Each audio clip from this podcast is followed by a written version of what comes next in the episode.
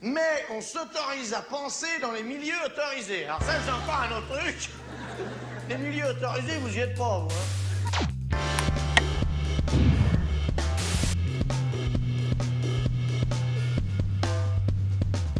Bonjour à tous, c'est un épisode un peu spécial aujourd'hui de OZAP, on s'autorise à penser. Nous recevons quelqu'un qui travaille aux médias, Taha Bouafs. Et alors Taha, t'as fait un livre, t'es en tête des ventes, j'ai bien compris. Oui, pareil, pareil. Ça s'appelle Ceux qui ne sont rien.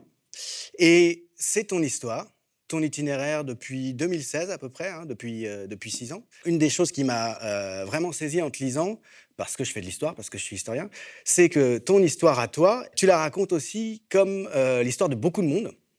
L'histoire précisément de ceux qui ne sont rien, l'histoire de ces acteurs de la vie sociale et politique française pendant ces six années, et c'est aussi donc euh, une histoire générale de la France sous Macron. C'est déjà un livre, euh, en réalité, euh, un récit euh, collectif. C'est un récit à la première personne. Donc la forme, c'est le jeu. Donc, et je, et je raconte ce point de départ qui est à ce moment-là ma condition en tant que jeune homme arabe issu des quartiers populaires, ayant voilà, des, des conditions un peu matérielles d'existence qui sont assez difficiles. Ça a été très très difficile d'utiliser le jeu parce que voilà moi j'ai été formé à l'école euh, et c'est vrai que qu'on utilise beaucoup plus le, le, on, le nous, un discours euh, qui se veut euh, plus collectif. Et ce jeu, ça a été surtout un, jeu de forme. Bon déjà pour avoir un récit plus fluide, pour pour que les gens puissent s'identifier et pour donner ce point de départ. Donc le livre commence en 2016, c'est ma première manifestation. C'est une manifestation contre la loi de travail. J'ai pas encore 18 ans. Je travaille dans des chambres d'hôtel, je nettoie les chambres d'hôtel dans les stations de ski. Et la semaine, je travaille dans un, dans un snack qui s'appelle le Tacos de Lyon. Il y a plein de choses qui m'emmènent à, un moment donné me retrouver euh, dans cette manifestation euh, contre la loi de travail. Et, euh, et je me retrouve donc à, à rencontrer des gens qui m'auraient été euh, un peu difficiles de rencontrer dans, le cadre de ma vie de tous les jours, enfin des profs euh, à la fac, euh, des profs de sociaux, des militants, des chercheurs, des, et tout un tas de gens que je rencontre et qui, par ces rencontres-là, m'amènent à voilà, une forme de, militantisme, à une forme d'engagement politique. Je me retrouve donc dans ces, dans ces manifestations contre la loi de travail et, j'y trouve en- entre guillemets ma place. Il y a ensuite Nuit debout et pendant Nuit debout, donc je vais entamer une forme de d'apprentissage euh, politique, euh, de tout un tas de notions que euh, j'aurais peut-être dû apprendre finalement à l'école qu'on ne m'a pas transmises. Et donc, ça passe par juste des trucs de, de, base d'économie, de philosophie, de politique, d'histoire, etc. Mais aussi des récits, des histoires de, de, nos héritages, l'héritage des luttes ouvrières, euh, des luttes sociales, euh, de comprendre un peu les structures qui sont à l'œuvre dans la société et la raison pour laquelle euh, nous euh, vivons, euh, notamment dans les quartiers populaires, euh, voilà, euh, dans des euh, dans des traitements un peu d'exception, dans l'accès aux services publics, à l'éducation, à la santé, à tout à tout ce qui fait euh, la vie d'un citoyen euh, normal. Et donc je, ce j'ai cet engagement euh, euh, à nuit debout et pendant ce, ce mouvement de loi travail qui intervient aussi dans une période un peu particulière, il faut le rappeler, c'est euh, la période euh, de 2016, Euh, un an après les attentats de Charlie Hebdo. Euh, je suis un jeune musulman. Euh, c'est une période qui est particulièrement euh, difficile pour les musulmanes et les musulmans. Euh, voilà, c'est Manuel Valls qui est Premier ministre, qui tient voilà, des discours de division, de haine. On a un débat sur la déchéance de nationalité. Il y a les mesures de l'état d'urgence qui se déploient, donc des mesures, voilà, une justice d'exception qui se déploie sur toute personne supposée musulmane. Il y a des assignations à résidence, des perquisitions administratives. Et nous, on le voit et on le ressent dans notre vie au quotidien. Quand on va à la mosquée, on est pris en photo par des policiers. On comprend ce que, c'est mal d'être ce que l'on est. Euh, C'est-à-dire simplement des personnes euh, qui ont une croyance euh, euh, qui est euh, l'islam. Et, et- donc, euh, je, vis ce moment, en tout cas, euh, où je me construis en tant que jeune adulte, déjà dans une forme de relégation sociale en tant que citoyen de seconde zone qui n'a pas un accès à euh, des droits euh, civiques et sociaux euh, les plus basiques, euh, ou en tout cas pas de la même manière que les autres. Et en même temps, ce, truc d'identité un peu fracassée. Euh, moi, je suis né en Algérie, donc euh, j'ai aussi déjà ce- ce truc où je suis pas pas entièrement, je peux pas me revendiquer entièrement de l'histoire de France. Je peux pas me revendiquer. Ouais, je suis arrivé à, à l'âge de 4-5 ans, donc je peux pas me revendiquer entièrement de l'histoire de France. Je peux pas me revendiquer entièrement de l'histoire de l'Algérie. Et donc je me construis un peu dans ce truc déjà d'identité fracassée. Et on a tous ces discours de gens euh, qui, euh, euh, au gouvernement, dans un gouvernement qui est censé être un gouvernement de gauche, un gouvernement socialiste, qui parle de déchéance de nationalité, qui parle de, de séparatisme. En tout cas, si c'était pas ce mot-là qui a été utilisé, il y avait, voilà, il y avait des termes guerriers même à l'endroit des quartiers populaires, de reconquête de ces territoires perdus de la République, qui sont en réalité, en vérité, des territoires délaissés par la République. Et, et, et donc, je, me construis à, à ce moment-là. Et voilà, nous, on, a, c'est la double peine à ce moment-là, parce que on a d'une part un peu voilà ce, cette tristesse et, ce, et enfin, ce drame national où on a des journalistes qui se font tuer pour avoir fait des caricatures. Et, et de l'autre côté, eh bien, la suspicion généralisée, on nous fait un peu porter la culpabilité, la responsabilité de, de ce qu'il s'est déroulé. Bon, ça intervient dans ce contexte-là qui est particulièrement difficile quand tu te construis voilà, en tant que, jeune adulte. Et, donc, il y a ce, truc de politisation. Moi, j'arrive avec mes problèmes de, mec de, cité, tu vois. C'est la première fois que j'entends parler de féminisme, que j'entends parler euh, d'écologie. Euh, au début, bon, ça me semble un peu, un peu lointain, tout ça. Et, puis au fil du temps, au fil des discussions, je comprends que euh, finalement tout ça, tout ça est lié. c'est le même, c'est un même système qui écrase et que en réalité, il y a des alliances il y, a des, euh, il y a des liens, il y a des fils à relier justement entre, toutes ces euh, questions. Donc je, fais ce mouvement euh, Nuit debout, je me politise, j'apprends un peu au fil, de, cette école qui est, le mouvement social, parce qu'en réalité, les mouvements sociaux sont des écoles politiques, des écoles de la vie. chaque génération de militants s'est formée en réalité avec un, mouvement social. On a la génération 2005 CPE, la génération 86 avec De Vaquet, la génération 95. bon, moi, il se trouve que c'est 2016 et, et et, ce mouvement contre le gouvernement euh, euh, Hollande et le gouvernement Valls. Et, donc, je, je, fais ce mouvement-là. Et puis, euh, un jour, bon, on se prend cette, cette douche froide qui est le 49-3, qui est voilà, cette mesure particulièrement antidémocratique pour faire passer la loi de travail. Et les semaines avancent, l'été arrive, le mouvement s'essouffle, chacun rentre à la maison. Et je dis, dans, je dis cette phrase dans le livre où je dis, et je retourne à Échirol comme on retourne à une case départ, parce que, évidemment, chacun rentre fait sa vie. Bon, les, étudiants avec qui je militais, chacun, les uns, les uns vont chez papa, maman, les autres vont préparer leur année en Erasmus, etc. Et puis moi, je me retrouve là et je me dis, il manque un truc, tu vois. Euh, et je me retrouve à la case départ dans mon quartier. Et en fait, cet été-là, c'est l'été euh, où, euh, où meurt Adama Traoré. en juillet 2016, et à ce moment-là de ma vie où je me pose plein de questions, où je suis dans une situation même, enfin, socialement qui est difficile, où je suis en colère, où, j'essaie de trouver des réponses à, tous ces questionnements, ça a une résonance particulière. Moi, il y a déjà eu des violences policières dans mon quartier, il y a même déjà eu des morts suite à des interventions de police. Mais là, à ce moment-là de ma vie, ça a une résonance particulière, et donc je, commence à, à regarder tout ça un peu plus près et, à suivre euh, sur Twitter, à suivre un peu. Euh, il y a des révoltes à Beaumont-sur-Oise, mais puis je tombe sur euh, une page et un texte qui, qui, me, qui, me, parle beaucoup. Et c'est un texte qui a été publié par un membre du FUIQP, le Front Uni de l'immigration et des quartiers populaires. Et donc, je découvre qu'il y a une section, enfin, c'est que c'est une organisation politique qui, euh, qui, est euh, un peu dans toute la France, qui a été formée enfin, par le sociologue Saïd euh, Bouamama. Et donc, je, je, je, vais dans ce local du FUQP à Grenoble et je, discute avec ces, ces, gens qui sont là, ces militants, ces militants antiracistes, et je, découvre toute une, en réalité, un monde. c'est une grille de lecture qui me manquait. Enfin, j'ai vécu le racisme toute ma vie sans pouvoir réellement tu vois, comprendre les structures à l'œuvre, comprendre euh, ce qu'il était réellement, quel but il servait, etc. Et quand on me raconte justement cette histoire euh, de la marche euh, pour l'égalité contre le racisme, qui pour moi était avant la marche des beurs, la marche du Parti socialiste, de SOS Racisme, de tous ces gens qui en réalité ne me représentaient pas et, dans lesquels. En fait. Ouais, c'est, on passe de la marche pour l'égalité à la marche des beurs. Exactement. Et là, je passe de la marche des beurs à la marche pour l'égalité contre le racisme. Et on me raconte cette histoire des mouvements de l'immigration, du mouvement de l'immigration et des banlieues, du mouvement des travailleurs arabes, du mouvement des travailleurs immigrés. Et là, c'est une libération énorme.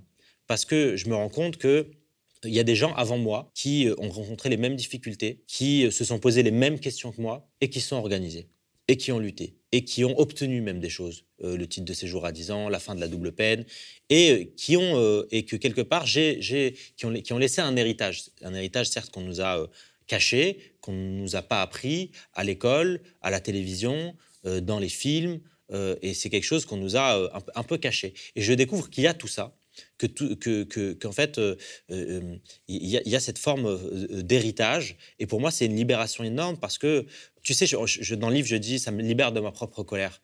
je, je, crois qu'il y a vraiment un aspect où euh, quand on ne comprend pas les structures qui sont à l'œuvre, quand on ne comprend pas les systèmes et les schémas, y compris de domination qu'on vit, on peut euh, parfois se tromper. Euh, de conclusions, tirer des conclusions qui sont très mauvaises et, rediriger peut-être sa colère contre soi-même ou contre les gens comme, comme, euh, comme nous. Quoi. Combien de fois j'ai entendu au quartier des discours Ah, mais regarde, regarde nanana, les Arabes, ce qu'ils font, c'est à cause d'eux, les Français, ils sont racistes, etc. Et c'est ne pas comprendre en réalité, euh, et même des discours misogynes qui sont portés par des femmes, etc. Ça existe parce que on, ne comprend pas bien ce qui, ce qui est à. Et, dès lors que je comprends que justement le racisme, en réalité, est un système de, domination politique qui, sert des intérêts capitalistes, qui a été mis en place, c'est des, siècles de discours pour euh, rendre acceptable, pour rendre justifiable, à l'époque, euh, la spoliation, la réduction en esclavage, la colonisation, pour rendre acceptable euh, aux yeux d'une partie de la population le fait qu'on puisse traiter leurs semblables d'une autre manière. Et donc, il faut rendre ça acceptable. Et donc, pour ça, il, faut il a fallu théoriser une hiérarchie entre les races. À l'époque, c'était des, théories biologiques, euh, enfin, même, euh, où on expliquait que la race blanche était euh, physiquement supérieure aux autres races. Et, c'est comme ça qu'on a pu rendre acceptable la spoliation de terre, la réduction d'esclavage, le commerce triangulaire. Et ça a été, tout ça a été déjoué en réalité par la révolte des peuples esclavagisés, des peuples colonisés, et toutes ces théories ont été mises à mal, y compris dans, des, dans des luttes et parfois des luttes armées, euh, y compris contre le régime nazi. Et depuis la chute en réalité du régime nazi, c'est des discours qui sont beaucoup moins en réalité audibles sur la question euh, du racisme biologique. Et aujourd'hui, on est passé à un, autre type de racisme, c'est le racisme culturel. En réalité, s'agit, il s'agit de dire que finalement, bon, il est établi que les races biologiquement, il n'y a, a, pas réellement d'hierarchie physique, mais par contre, il y a des cultures qui seraient supérieures à d'autres et euh, par exemple la culture, euh, euh, blanc, la culture occidentale ou la culture française universaliste des Lumières qui surpasserait les autres. La culture, par exemple, supposée musulmane, qui serait par essence archaïque, arriérée, sexiste, patriarcale, contrairement à celle de, des Lumières et universaliste, en faisant l'impasse, y compris sur toute l'histoire voilà, de, collaboration, de, de régimes coloniaux et esclavagistes, etc. Claude Guéant, le ministre de Sarkozy, qui avait dit euh, quand même, il euh, faut bien reconnaître, il était ministre, hein, que la civilisation occidentale est supérieure aux autres. Bien sûr. Et, c'est ce qui a justifié, par ailleurs, en plus, euh, des colonisations de peuplement en Afrique du Nord, euh, y compris dans cette forme de mission civilisatrice, où on nous, on nous explique que finalement, si on va euh, en Afrique du Nord pour, pour prendre les terres, en réalité, dans un intérêt capitaliste, géostratégique, etc., eh bien, c'est pour apporter la lumière, apporter la civilisation à des peuples indigènes complètement arriérés, etc. Et on a toute cette imagerie coloniale, notamment, moi, une image qui m'avait marqué qu'on avait vue euh, à l'école, où en fait on a Marianne qui descend d'une barque avec une sorte de torche, et elle descend en Afrique du Nord comme ça, et donc elle apporte, et tu vois, tu vois les autochtones, les indigènes un peu comme ça, etc., et qui leur apporte la lumière en réalité, qui leur apporte. L'illustration de l'universalisme, c'est que tous nos républicains d'aujourd'hui ont à la bouche tout le temps l'universalisme comme arme de domination. Bien sûr, totalement. Et, donc cette mission civilisatrice d'une civilisation supérieure, une culture supérieure. Et, donc on est dans ce racisme-là qui, aujourd'hui, contribue à, euh, en réalité, perpétuer des politiques euh, euh, racistes, de relégation sociale, et ce qui justifie aujourd'hui, par exemple, dans les quartiers populaires, un certain nombre de politiques d'exception, que ce soit en termes de, justice, d'accès aux services publics, de, de, avec la police, etc., de maintenir cet ordre social qui est aussi un ordre un ordre, un ordre, un ordre racial.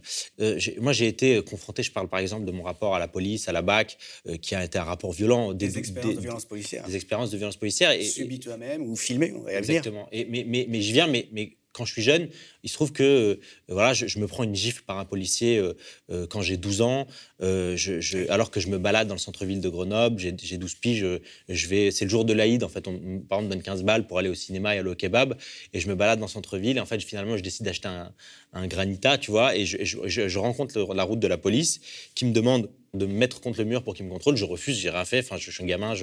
Et, là, je me prends une gifle et il y a ce policier qui me dit cette phrase Toi, tu t'es pas assez pris de gifle dans ta vie. Et, et, et donc, c'est. et des expériences qui vont se répéter, notamment avec la BAC. Et, en fait, quand t'es gamin, tu comprends pas. Tu te dis, mais peut-être que, peut-être j'ai fait un truc mal, peut-être qu'en fait, les gens comme moi, peut-être que d'être comme je suis, c'est quelque chose de mal. Et, en fait, quand je comprends en fait d'où ça vient, par exemple, la BAC, euh, si on prend la généalogie, il y a, un sociologue euh, euh, que j'adore qui, qui s'appelle Mathieu Rigouste, qui a bossé sur, sur un peu le, la, la, continuité et les généalogies, euh, y compris coloniales, euh, de la gestion, de la gestion du maintien de l'ordre, de, euh, de la police. et qui a. Avec lui ici, il y a pas longtemps. Et il a travaillé sur les archives de la gendarmerie nationale et de la police nationale. Et donc, il remonte le fil, et notamment en ce qui concerne la BAC. La BAC, d'où ça vient Il y a un gars qui s'appelle Pierre Bolotte, qui est haut fonctionnaire aux colonies et qui qui a été en Indochine, qui a été euh, chef du cabinet du préfet d'Alger, euh, qui s'est euh, y compris formé dans ses, dans méthodes de contre-insurrectionnelles, contre-révolutionnaires, où il y a eu de la torture, où il a géré notamment, par exemple, à, Alger, les BNA, les brigades de surveillance des Nord-Africains, qui étaient une police des Arabes comme il y a eu une police des Juifs, comme il y a eu une police des Noirs, donc une police spécifiquement pour les musulmans. Euh, et, donc, il fait tellement bien son travail, lui, euh, à Alger, qu'on l'envoie ensuite, en 67, euh, en Guadeloupe. Il est préfet de Guadeloupe. Et on parle beaucoup de mai 68 et des révoltes de mai 68. Mais il y a eu d'énormes révoltes en mai 67 en, Guadeloupe. Et c'est lui qui va donner l'ordre d'ouvrir le feu à balles réelles sur les manifestants. Et donc, pour être remercié, pour être remercié justement d'avoir maté euh, euh, des révoltes euh, de peuples colonisés, d'avoir d'avoir maintenu entre guillemets cet ordre républicain colonial, etc. on va l'envoyer dans un nouveau département qui est fraîchement créé, qui s'appelle la Seine-Saint-Denis. Et c'est un département où on va mettre justement toutes les immigrations issues des anciennes colonies. Et donc il va être nommé préfet de Seine-Saint-Denis. Et une des premières choses qu'il va faire, c'est quoi? C'est superviser la création de ce qu'on va appeler les BAC, les brigades anticriminalité sur le modèle de, de ce qu'il a expérimenté dans les colonies, des brigades de surveillance de l'Africain, etc. Et c'est sur ce modèle-là que se déploie la BAC, d'abord et en premier lieu en Seine-Saint-Denis, sur ces immigrations issues des anciennes colonies. Et donc il y a une généalogie presque direct, en réalité, entre les méthodes utilisées euh, pour euh, appliquer une répression coloniale sur des peuples euh, indigènes, sur des peuples colonisés, qu'on a appliqué ensuite aux quartiers populaires. Les flashballs, les LBD, toutes ces méthodes, armes qu'on a d'abord expérimentées en réalité sur les quartiers populaires et qui ensuite ont été petit à petit étendues à, au corps contestataire dans la société. On parle par exemple de l'état d'urgence, je parle de l'état d'urgence dans le livre des assignations à résidence, des perquisitions administratives en 2015 après l'attentat Charlie Hebdo qui vise principalement des musulmans et ensuite avec le recul qu'on a, on a pu observer que 90% des, des, de ces mesures en réalité n'ont abouti à aucun, aucun résultat en termes d'antiterrorisme, mmh. qui n'étaient pas liés en réalité à l'antiterrorisme. Euh, et moi, j'avais des voisins qui se faisaient euh, péter leurs portes parce qu'un jour, ils ont vendu trois barrettes de shit. Et le préfet profitait euh, de l'état d'urgence, en fait, pour faire des perquises, pour aller trouver autre chose, en fait. Et, et, donc, tous ces, toutes ces armes-là, toutes ces méthodes-là, etc., ont ensuite été étendues au, corps contestataire dans la société. Et donc, je raconte dans le livre, justement, comment ça s'est déployé en réalité, toutes ces choses-là. Je parle du mouvement des Gilets jaunes, qui ont dû ensuite qui ont expérimenté la BAC, les LBD, euh, je parle euh, de, du mouvement loi de travail où justement il y a toute une nouvelle forme de répression et de gestion du maintien de l'ordre qui s'est appliquée. Des méthodes qui s'étendent à une nouvelle forme de population et même des gens qui ne sont pas issus de l'immigration. Ah oui, mais parce que mais, mais et là on le voit, on a l'exemple et c'est flagrant. Ça marche avec les violences policières. Au début, c'est les Arabes et les Noirs. Ensuite, c'est les Cédric Chouviat. Ensuite, c'est les mecs, les Jérôme Rodriguez. N'importe quel gars euh, en manif. là, les, la les manifs qui va manifester le 1er mai. N'importe qui. Euh, Aujourd'hui, c'est n'importe qui. Ça, ça rate pas. Les LBD, le flashball, d'abord, c'est réservé aux mecs euh, à Grigny, à Villemont, à Garges, etc. Puis ensuite, tu peux être un petit blanc de province, de France périurbaine, que tu t'en prends sur les Champs-Élysées. Et ça marche pour tout. L'état d'urgence, au début, c'était pour les musulmans. ensuite, ça a été pour les écolos. Bien sûr. Pour les empêcher de participer à la manif. Hollande l'a utilisé de manière parfaitement cynique, hein, d'ailleurs. Et aujourd'hui, et encore une fois, toutes celles et ceux qui ont fermé les yeux sur la dissolution euh, d'organisations de défense des musulmans comme le CCIF, etc., aujourd'hui, et on, l'avait, on en avait prévenu à l'époque, on a dit, si vous fermez les yeux là-dessus euh, parce que vous avez un peu peur d'entacher votre respectabilité républicaine, sachez que les prochains, c'est les syndicats, c'est les partis politiques. Et là, on l'a vu avec euh, Darmanin qui demande la dissolution de Nantes Révoltée. Juste parce que euh, Nantes Révoltée dérange les flics. Et voilà, mais dès qu'on laisse passer, et ça, ne rate jamais, mm. dès qu'on laisse passer qu'on laisse grignoter sur nos libertés quand on vise une, une population marginalisée, etc., et qu'on laisse faire, on peut être sûr que le pouvoir ensuite l'étendra au corps contestataire, et ensuite on fera une règle générale qui sera applicable à toutes et tous. C'est, ça ne rate jamais. Et donc j'essaie de raconter justement, de dérouler ce fil d'apprentissage, euh, d'apprentissage politique et de comment est-ce que, euh, y compris par l'expérience euh, de l'arbitraire de l'État, de la violence de l'État, il y a des alliances qui se sont créées. Et ce que je dis, c'est que c'est vrai qu'on a beaucoup reculé sur nos libertés, c'est vrai qu'on a beaucoup reculé sur, y compris nos droits sociaux, etc. Mais il y a eu des victoires politiques des victoires politiques, pour moi, ça a été ces rencontres ces alliances, euh, ces euh, gens dans le mouvement des Gilets jaunes qui, par exemple, au début du mouvement des Gilets jaunes, voyaient pas la difficulté à ce qu'il y ait des gens du Front National dans les assemblées générales et on finit à la fin du mouvement à manifester pour Clément Méric ou à Beaumont-sur-Oise pour Adama Traoré. Et, et, je raconte dans le livre ce Gilet jaune qui vient à Beaumont-sur-Oise pour les trois ans de la mort d'Adama Traoré s'excuser et dire pardon de ne pas avoir voulu voir pendant toutes ces années euh, euh, ce que l'État faisait dans les quartiers populaires, le comportement de la police, etc. Maintenant, marcher ensemble. Et ces victoires-là, enfin, tu vois, je, raconte, je, raconte, beaucoup dans le livre à chaque fois comment est-ce que la plus grande peur en réalité du pouvoir, ce soit que justement tous ces riens, tous ces gens un peu qu'on a tenté d'opposer, qu'on a, qu'on a mis en compétition socialement, économiquement, symboliquement, culturellement, etc., euh, comment est-ce que ça terrifie le pouvoir que ces rencontres se fassent? Quand Assa Traoré, le comité Adama, l'Intergare, euh, avec l'appel du comité Saint-Lazare, appellent au mouvement des Gilets jaunes dès l'acte 2, euh, qui font un appel en disant à la gauche, parce se posent des questions à ce moment-là, qui, se dit mais qui, mais qui sont pas complètement en plus dépassé en réalité par une forme de débordement populaire et, et, qui se posent des questions. Il y a cet appel qui se fait pour manifester avec les gilets jaunes. Dès fin euh, novembre 2018 en fait. Dès le début, enfin vraiment à l'acte 2 ou 3. Et donc euh, il y a cet appel qui se fait gare Saint-Lazare. Et il faut savoir que, et je raconte ça, quand on arrive à la gare Saint-Lazare, au départ de la gare Saint-Lazare, il y a un tel dispositif policier, je crois que le dispositif policier était aussi important que la vraie manifestation sur les champs, parce qu'en réalité, ils ne voulaient pas qu'il y ait des mouvements antiracistes, des gens du mouvement social qui se retrouvent sur les Champs-Élysées avec les gilets jaunes à scander des slogans anticapitalistes il y avait quasiment, enfin on a avancé, il y avait déjà 4-5 euh, camions à eau devant nous, euh, des, des, bataillons de gendarmerie mobile, etc. Et en réalité, ça leur faisait très très peur. Et c'est ce qui s'est passé pendant le mouvement des Gilets jaunes. La droite et l'extrême droite ont été chassés idéologiquement des revendications. Quand il y a eu, on l'a vu quand il y a eu l'Assemblée des Assemblées à Saint-Nazaire, quand il y a eu la liste des revendications du monde Gilets jaunes, il n'y avait pas une seule revendication identitaire. Que des revendications sociales, de pouvoir d'achat, de justice fiscale, sociale, de démocratie, euh, de plus de démocratie, etc., de plus de représentativité. Et, ils ont les été. Les fachos ont fini par le reconnaître et par le regretter, par ah condamner les Gilets jaunes en disant on y a cru un moment. par dire oui, mais c'est un moment infiltré par les gauchistes, c'est fini, c'est devenu, devenu de gauche, exactement. Et ils ont été chassés idéologiquement et euh, physiquement de la rue, parce qu'il y a eu des bagarres les, euh, sur les Champs-Élysées, il y a eu des bagarres pendant des manifestations où les antifascistes, ils ont fait le travail. Ils ont sorti des éléments, euh, des mecs violents, y compris, euh, moi je me souviens de, figures, etc., de, petits miliciens qui étaient allés dans le Donbass, etc., faire du paramilitaire. Et, donc les, camarades antifascistes, ils ont aussi fait le travail. C'est-à-dire que, y compris physiquement, eh bien, il fallait une présence de la gauche anticapitaliste, antiraciste, etc. Et ça, c'est une victoire énorme en réalité, parce que ces gilets jaunes qui ont manifesté pendant le moment des gilets jaunes et qui sont politisés, et qui sont politisés de façon très rapide, comme moi en 2016, comme d'autres pendant plein de mouvements sociaux, eh bien ces gens-là, ils n'ont pas quitté le pavé. On les a retrouvés pendant les, marches contre la réforme des retraites, on les a retrouvés dans les manifs contre la loi sécurité globale, on les a retrouvés, etc., etc., etc.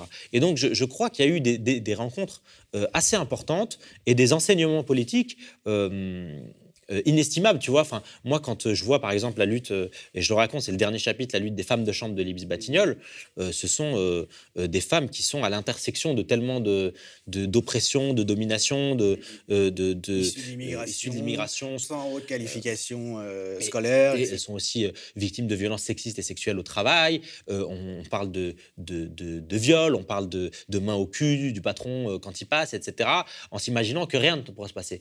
Eh bien, ces femmes-là, elles ont mené une lutte euh, que je qualifierais d'exemplaire. 22 mois euh, de lutte euh, en tenant le piquet, en perdant du salaire, en étant même avec les enfants, etc., devant le piquet, euh, à Noël, à, euh, au jour de l'an, pendant les fêtes, en hiver, qu'il vente, qu'il neige, qu'il fasse soleil. Et, et, dans toute la France, ils sont, elles sont rentrées, elles ont installé un rapport de force avec le groupe Accor, où à chaque fois où elles se déplaçaient en France, elles rentraient dans un hôtel du groupe Accor, que ce soit un Mercure, que ce soit un Ibis, elles n'ont pas lâché pendant 22 mois, comme elles disent, elles les ont agrippées par la cravate. Elles, elles ont obtenu une victoire au bout de 22 mois de quasiment 95% de revendications, avec des augmentations de salaire, euh, de la baisse des cadences, euh, des paniers repas, l'internalisation, la fin de la sous-traitance, etc.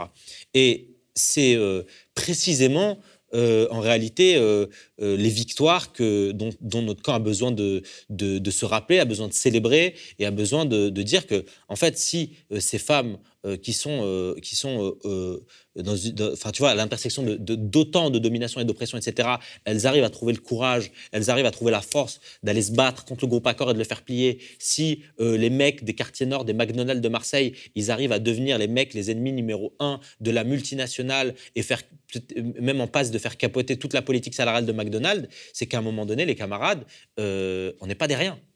On n'est pas des riens. Et si on se met tous ensemble, on finira peut-être par devenir tout. La façon dont tu procèdes dans ton livre, euh, elle reflète très bien tout, ce que tu viens de dire.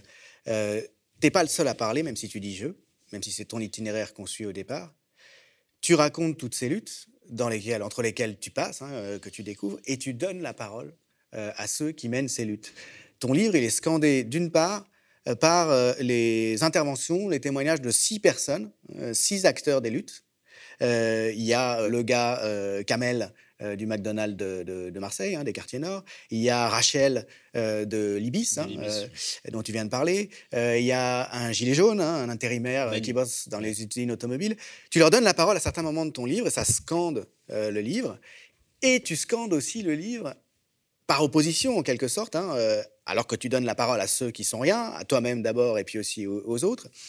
tu le scandes avec des citations d'Emmanuel Macron, puisque ton titre, tu le dois à une citation d'Emmanuel Macron, à, à, l'une de ses nombreuses, des, nombreuses expressions euh, de, son manque de considération pour l'humanité, euh, de, sa condescendance, hein, puisque c'est la fameuse citation, oui, dans une gare, il y a ceux qui réussissent et, ceux qui ne sont rien. C'est-à-dire que c'est une idée de l'homme qui est radicalement inégalitaire. Hein, euh, il faut une sélection. C'est marrant parce que cette, cette phrase qu'il prononce, en fait, il la prononce à la station F, qui est un peu la pépinière de toutes les startups qui représentent un peu son, en réalité son identité euh, politique de ces gens un peu euh, euh, start-upisés, mondialisés, tout ce que tu veux. Et, cette phrase, il la prononce au début de son quinquennat, en 2017. On est en juin 2017 et il dit Dans les gares, on croise de tout. On croise ceux qui réussissent et ceux qui ne sont rien. Et c'est marrant parce qu'il ne dit pas ceux, qui n'ont rien ou ceux qui ne font rien. C'est vraiment ontologique. Il dit ceux qui ne sont rien. Et enfin, moi, cette phrase, elle a, elle a, elle a résonné. Enfin, je me suis dit, mais, mais c'était, c'était tellement violent. Mais ça va complètement avec une autre phrase que tu cites qui est tout aussi choquante, quand il dit aux Comores, euh, les pirogues, elles ramènent pas seulement du poisson, euh, les kwasa, le, kwasa, kwasa, euh, le nom, le nom des pirogues aux Comores, elles ramènent pas seulement du poisson, elles ramènent aussi du comorien, du comorien. c'est une blague, mais les blagues, elles ont toujours un rapport. c'est ce que Freud disait avec le trait d'esprit, avec la conscience. Mais, c'est les, les c'est pas des gens, c'est de la matière, quoi. Hmm. C'est des choses. Il faut les gérer comme des choses, comme des marchandises. Mais, mais évidemment, ça, ça raconte complètement euh, son rapport euh, aux, gens, euh, aux pauvres, aux gens, la majorité de gens en fait qui font qui font ce pays. Et, donc cette phrase, c'est en vérité, c'est comme tu le dis, c'est en vérité la première d'une longue série d'insultes, de phrases de mépris, etc. Et c'est vrai que c'est vraiment pour ça que moi, ce que les années Macron, ce que j'appelais les années mépris, je crois que c'est ce qui caractérise le plus parce que politiquement, c'est un peu la continuité euh, de 40 ans de politique néolibérale, austéritaire. Euh, le mec, voilà, c'est un exécutant de la bourgeoisie. Euh, il a une feuille de route, celle de la Commission européenne, et puis il son accélère, objectif. Il a réussi à accélérer. c'est vrai qu'il accélère. Mais, il y a une montée, ça s'accélère déjà. en tout cas, c'est dans une forme de continuité et de logique néolibérale, austéritaire, etc. Machin. mais par contre, ce qui le caractérise peut-être le plus, après, moi je dis ça tout en étant assez jeune parce que du coup, j'ai pas, j'ai pas été sous Sarkozy, sous Chirac, etc. Je, je me souviens pas de. Enfin, mais mais, en tout cas, ce qui caractérise vraiment le, mandat de Macron, c'est le mépris des gens. c'est cette forme de vraiment de déconnexion, de, quand il dit qu'il traverse la route et qu'il trouve du boulot, mais, mais va dire ça à quelqu'un qui a 50 piges, qui vient de se faire virer de son taf et qui va pas en retrouver en fait, qui habite dans une zone rurale où il y avait qu'une usine qui a été délocalisée par tes petits copains. Quand tu vas voir des gens, tu dis tu me fais pas peur avec ton t-shirt, la meilleure façon de se payer un costard, c'est de travailler. quand il dit les fainéants, les cyniques, quand il dit les diplômes en chocolat, quand il dit le Jojo le gilet jaune, quand il dit ça c'est extraordinaire quand il dit maintenant on écoute Jojo le gilet jaune comme si c'était un ministre, on lui donne la parole. En fait c'est toutes les idées qui traînent, c'est des vieilles idées de la droite dure, hein, euh, mmh. la, vieille droite euh, radicalement classiste disons, euh, mais emballée avec un gars qui est jeune, qui est progressiste, qui, qui, va proposer des avancées dans certains domaines. Et donc j'ai voulu vraiment dans ce livre, tu vois, euh, mettre ces citations entre chaque chapitre parce que, bon, déjà dans les chapitres, je raconte des, réformes, des mouvements sociaux, des machins. Donc, on, déjà, on voit la violence euh, sociale du quinquennat Macron, c'est-à-dire sur la vie des gens, la conséquence sur la vie des gens, etc., la répression euh, des, mouvements sociaux. Mais et, donc, entre chaque chapitre, il y a ces phrases de Macron qui rappellent l'énorme violence quand même symbolique de ce quinquennat. Et face à ça, il y, a ces, il, que je fais avec ces gens des luttes, etc. Et face à ce mépris, il y a en fait en réalité cette dignité immense, cette force, de ces gens qui sont opposés à ce pouvoir en n'étant jamais respectueux. Tu vois, enfin, tu vois, quand tu perds ton œil, euh, quand tu te fais tirer dessus, gratos, quand tu es en manif, etc., tu as toutes les raisons de vriller, tu vois, tu as toutes les raisons de partir en live, de te mettre à, insulter, de te mettre à être violent, etc. Et c'est en fait, en réalité, à chaque fois, et ça ne manque jamais, des gens qui ont gardé une forme de, sagesse, tu vois. Euh, cette phrase qu'il dit à, Geneviève Leguet, qui dit « je lui souhaite une forme de, sagesse euh, et, donc, je, je voulais vraiment faire ce contraste entre la dignité euh, de ces gens et le mépris, euh, et le mépris euh, du pouvoir. C'est un livre aussi, surtout, qui est une invitation à l'engagement. j'ai eu la chance, moi, dans mon parcours, de rencontrer des gens, d'avoir, d'être dans ces mouvements, d'avoir été dans ces moments, d'avoir pu avoir ces enseignements. Mais en réalité, on va pas se mentir, les gens, juste suivre l'actualité, c'est un temps plein. Alors, y être, être dans les mouvements sociaux, dans toutes les manifs, dans tous les trucs, c'est impossible. Les gens travaillent, c'est compliqué. Et donc je me suis dit, euh, j'ai eu cette chance moi de pouvoir de pouvoir parcourir ces luttes, de pouvoir rencontrer tous ces gens. Et il fallait en réalité que je restitue ça, tu vois. je me suis dit comment est-ce que je peux être utile dans cette séquence présidentielle? Et ben je me suis dit, bah, en racontant ça, euh, c'est mon travail de journaliste, c'est de raconter. Et je me suis dit que j'allais raconter ces six dernières années. Et, euh, et, et c'est un livre que j'aurais aimé lire, tu vois, quand j'avais 18 ans et que j'étais en train de me politiser. C'est un livre qui invite à l'engagement dès qu'on le ferme, euh, le but, c'est qu'on se dise, bah, go, tu vois, on n'est pas des riens, euh, on y va, c'est possible, etc. Et c'est aussi un livre de célébration euh, de nos luttes, de nos vies, de nos combats, de nos valeurs, parce qu'en fait, elles sont belles, nos valeurs. Notre projet de société, il est beau, on peut en être fier. même la couverture du livre, tu vois, j'ai voulu faire un truc un peu beau, etc. Parce que, tu vois, les femmes de chambre de Libye Batignolles, quand elles ont mené leur bagarre, elles n'étaient pas là avec des mines défaites, moroses, machin. C'était, beau en fait. Elles dansaient, elles jetaient des confettis, c'était coloré. C'était, en fait, voilà, c'est ça l'image que j'ai envie de donner. C'est, aussi un truc de, de fierté de nos luttes, de fierté de, de nos héritages, etc. Et, et, de, et d'y aller, quoi. Si ça peut redonner un peu la pêche à des gens qui ont mené des bagarres et donner envie à d'autres de nous rejoindre, bah, le, but, bah, le, le, livre, il aura, il aura atteint son but, tu vois. Ton livre se termine en disant, mais de quoi est-ce qu'on se souviendra? Euh, Est-ce qu'on se souviendra du, mépris de Macron ou est-ce qu'on se souviendra de nous, de tous ceux qui sont censés être rien euh, et, qui ont su lutter euh, et qui ont su être heureux malgré tout et qui ont su se, mobiliser? En fait, voilà, pour, moi, ton livre, c'est une manière de faire de l'histoire populaire. ce que les, historiens appellent l'histoire populaire, c'est-à-dire l'histoire qui consiste non pas à faire ce qu'on a toujours fait, c'est-à-dire donner la, parole aux vainqueurs, hein, à ceux qui dominent, mais euh, considérer le point de vue et faire l'histoire euh, du point de vue bah, de, ceux qui ne sont rien au regard bah, de l'institution universitaire, au Il y a une nécessité absolue de reprendre la main sur nos récits, sur nos récits collectifs, sur, de raconter nous-mêmes nos histoires. Et quand je dis à la fin, on se souvient pas, on se souviendra pas de Macron, parce qu'en réalité c'est vrai. je je sais pas, dans 50 ans, dans 60 ans, dans 70 ans, je pense qu'on se souviendra des Gilets jaunes je ne pense pas qu'on se souviendra, qu'on souviendra d'Emmanuel Macron parce que c'est qu'un un exécutant comme ça de la bourgeoisie. Euh, euh, et, je crois que c'est important de cet aspect, j'en parlais tout à l'heure, j'y reviens, mais cet aspect de fierté euh, de ce que nous sommes, de fierté, de, de, célébrer cette lutte, de célébrer ces colères parce qu'elles sont légitimes et parce que, en fait, il y a aussi une bataille culturelle à mener. Euh, il faut faire des films, il faut faire des livres, il faut faire de la musique, il faut euh, raconter notre point de vue, etc. Parce que on est sans cesse abreuvé du regard dominant, du regard des riches, du regard policier. Euh, le regard policier, par exemple, tu allumes la télévision, depuis que t'es gamin, t'es sur NT1, sur machin, sur truc, enquête d'action, on est embarqué avec la BAC 75N, la gendarmerie de Nice. sur les plateaux de télévision, on a les chroniqueurs qui sont là, qui ont pignon sur rue. Eh bien, c'est à nous aussi d'irriguer euh, euh, et de mener cette bataille culturelle et de dire que tu vois, l'extrême droite, ils ont beaucoup fait ce truc de bataille culturelle, ou sur, YouTube, sur machin, sur truc, euh, ils ont récupéré les codes d'Internet, ils ont fait des livres, ils ont fait des, vidéos, des trucs un peu, et ils ont parlé, et ils ont récupéré, ils ont récupéré le, le, le monopole de, la, rébellion, du cool, du, et aujourd'hui, ce qui est cool, entre guillemets, c'est d'être réac ce qui est cool, euh, c'est de l'humour aujourd'hui. L'humour cool, c'est l'humour euh, qui est euh, contre les minorités, contre les femmes, contre les arabes, contre les noirs, etc.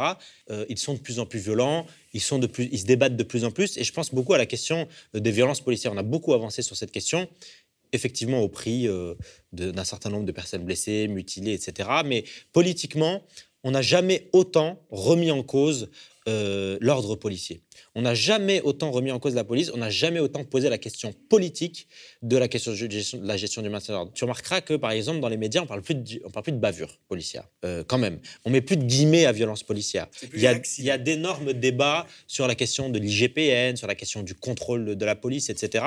Et c'est pas anodin quand euh, le comité Adama réussit à, rassembler des dizaines de milliers de personnes devant un tribunal. Euh, quand la semaine d'après, ils réussissent à, réunir 100 000 personnes place de la République. Aujourd'hui, dans le monde entier, on connaît le nom d'Adama Traoré. Parce que à Beaumont-sur-Oise en 2016, il y a eu euh, ses amis et sa famille qui ont mené une révolte euh, et qui ont construit une lutte, qui sont allés confronter la gauche, euh, qui sont allés dans les mouvements sociaux, sur les, lieux sur les universités, sur les piquets de grève, et qui ont mené un travail politique qui ensuite euh, apporter ses fruits. Il y a encore une bataille judiciaire à mener, mais on a fait de la question, ne serait-ce que, tu vois, de la, mort d'Adama Traoré un combat euh, universel, un combat pour l'égalité, pour tous les, à, pour tous les Adama Traoré. Et donc ça, c'est une énorme victoire politique. Euh, il y a aussi cet aspect où, par exemple, sur la loi sécurité globale, c'est quand même une loi qui a été faite sur mesure parce que justement, il y a eu tout un tas, euh, tu vois, on a documenté les violences policières pendant le moment des Gilets jaunes. Il y a David Dufresne qui a recensé ces violences, ces euh, mutilations, etc. Et le chiffre euh, était tellement imposant, le résultat était tellement massif qu'à un moment donné, personne ne pouvait plus ignorer l'aspect, y compris systémique, de ces violences-là. Et donc, à partir de là, il y a eu une, une forme de, de, riposte de l'État où euh, on, on s'est dit ah ouais putain là leurs images ça nous les images de ces journalistes les images de le média les images de là-bas si j'y suis les images de euh, Gaspard Glanz les images d'un tel etc de Tabouafs là ça nous fout vraiment dans la merde euh, il faut qu'on réagisse ils ont commencé par produire leurs propres images, par créer des cellules de communication, par essayer de voilà rentrer dans cette guerre d'images, etc. Et ils se sont rendus compte que là, ils n'y arrivaient pas non plus. Donc, ils ont fait une loi sur mesure avec un article, l'article 24, euh, qui consistait à criminaliser la diffusion d'images de violences policières. D'images de, policiers simplement euh, qui pouvaient se sentir psychologiquement blessé de, de voir. Euh, trouve un biais pour le justifier. Exactement, mais en tout cas, c'était. Se sentir menacé. En réalité, c'est un article qui, vise à criminaliser, non pas la diffusion d'images de policiers, parce qu'on sait qu'on aura toujours droit à, des, à des, documentaires élogieux, euh, euh, sponsorisés par la préfecture. On a d'ailleurs appris que tous ces documentaires étaient d'abord. les bandes étaient examinées par la préfecture de police ou par le ministère de l'Intérieur pour ensuite être diffusées. Mais par contre. Ça, Ouais, tu sais, c'est le truc sur NT1 et compagnie, je sais pas si ça existe encore un terme, mais tu vois, les, tu vois le genre de reportage, tu vois. Et mais par contre, la criminalisation d'images de violences policières. Et, en fait, il y a eu, avec englobé dans toute une loi qui s'appelle la loi sécurité globale, avec un, tout, un tas, de dispositions, euh, y compris euh, pour l'élargissement des prérogatives des polices municipales, des polices privées, euh, de l'armement de policiers en dehors de leur travail, de surveillance, de drones, de capacité, y compris à, faire peut-être de la reconnaissance faciale, de retransmission directe des images embarquées dans les postes de commandement en direct. Donc en réalité, le contrôle d'identité de tout le monde est en temps réel. Et si on, pouvait résumer, on pourrait résumer cette loi euh, par l'État veut voir sans être vu. Euh, et donc, euh, une question en réalité de liberté publique, liberté fondamentale. Et il y a eu des centaines de milliers de manifestants et beaucoup, beaucoup, beaucoup de jeunes qui sont sortis dans la rue et qui se sont politisés sur ces questions de liberté publique. C'est inédit. C'est pas une loi qui touche au portefeuille, c'est pas une loi qui touche à, des conditions de travail, c'est un mouvement pour les libertés. Et on a vraiment deux mouvements aujourd'hui voilà, qui s'affrontent. Un mouvement voilà, de, de, répression sécuritaire et un, un, mouvement euh, d'émancipation euh, pour les libertés auquel toute une partie de la jeunesse aujourd'hui euh, participe. Et ça, c'est une victoire inestimable parce que si on nous dit qu'il y a quelques années euh, qu'il y aurait euh, une jeunesse qui serait descendue dans la rue euh, pour manifester contre la reconnaissance faciale, les drones et l'armement de police municipale et privée, on aurait dit c'est pas vrai. Et pourtant, ça a été le cas. Il y a eu plein d'artistes aussi qui se sont mobilisés. Donc, il y a eu des victoires politiques et c'est la raison pour laquelle l'État va de plus en plus loin et de plus en plus vite avec des lois comme la loi séparatisme. Enfin, on est vraiment dans, dans un moment, on est à un point de bascule en réalité. Aujourd'hui, voilà, c'est 100 ans vers euh, euh, la révolution, vers, euh, vers l'émancipation, 100 ans vers, vers le fascisme et vers la contre-révolution. Et ça, c'est Marine Le Pen, c'est Éric Zemmour. Et aujourd'hui, on est vraiment à ce point de bascule-là et on attend de voir la suite. Mais, mais je, enfin, en tout cas, moi, j'ai bon espoir, tu vois. Et c'est pour ça que je fais ce livre. c'est pour redonner la pêche, pour remotiver les troupes. Et je pense qu'on a avancé ces cinq dernières années. Et je pense qu'on peut, on peut, on peut, on peut encore faire quelque chose. Faire attention aux plus fragiles dans la société, à nos aînés, aux plus jeunes, de se battre contre la sélection entre universités, de se battre pour qu'on ait accès à une retraite décente. C'est ce qui est cool, c'est ce qui est beau, et c'est pour ça qu'on doit aussi reprendre la main, y compris sur nos récits, et, euh, et les célébrer, tu vois, et, en être fier, tu vois. Ça me fait penser au nom de la, petite maison d'édition euh, euh, avec laquelle tu as fait coéditer ton livre, parce que c'est pas seulement la découverte, hein, c'est les nouvelles vagues. Les nouvelles vagues, c'est important des nouvelles vagues. Merci, euh, merci beaucoup, Ta, pour ce livre euh, euh, qui est à la fois ton histoire et, notre histoire, l'histoire de, ceux qui luttent contre les, inégalités radicales, contre les, les dominations de toutes sortes. On lâche rien. On lâche rien.